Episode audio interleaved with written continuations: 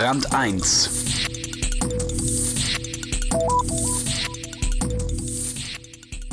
Die Sache mit der richtigen Ernährung ist eine extrem schwierige.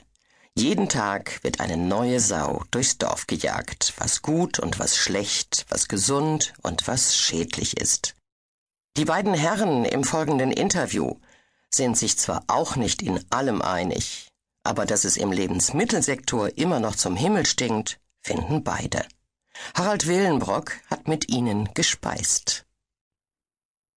Leichen sind beizuheften. Nirgendwo ist der Widerspruch zwischen Werbung und Wirklichkeit so extrem wie bei unserer Nahrung. Wie kommt es, dass Lebensmittel immer gesünder und gleichzeitig problematischer werden? Können sich bald nur noch Betuchte gutes Essen leisten? Wieso sind Billigprodukte besser als Markenware? Der Foodwatch-Gründer Thilo Bode und der Lebensmittelchemiker Udo Pollmer haben über diese Frage zu Tisch gesessen. Herr Pollmer, Sie wissen berufsbedingt genau, dass in unserem Essen nicht selten Sondermüll steckt. Schmeckt's Ihnen eigentlich noch? Ach, mir geht's da wohl so wie dem Gynäkologen. Aber ernsthaft, man muss in unserer Branche Abstand zu seinem Arbeitsfeld wahren, sonst verfällt man angesichts der Fülle von Informationen irgendwann dem Wahnsinn. Herr Bode, in Ihrem aktuellen Bestseller Abgespeist ist von Lüge und Betrug in der Lebensmittelbranche die Rede.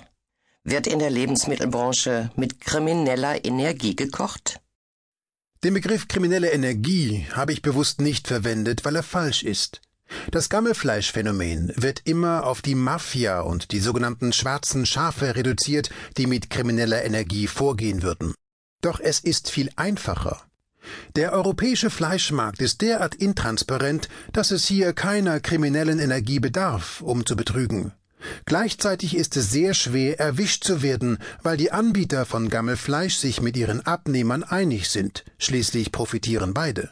Und welcher Verbraucher ahnt schon, dass die Magenkrämpfe am nächsten Tag auf vergammeltes Dönerfleisch zurückzuführen sind? Wer will das nachweisen?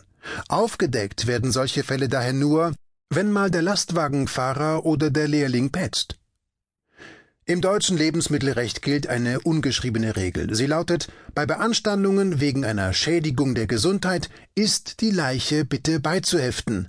Ohne Leiche gibt es keinen Beweis, keine Anklage, keinen Schuldigen und damit offiziell kein Problem.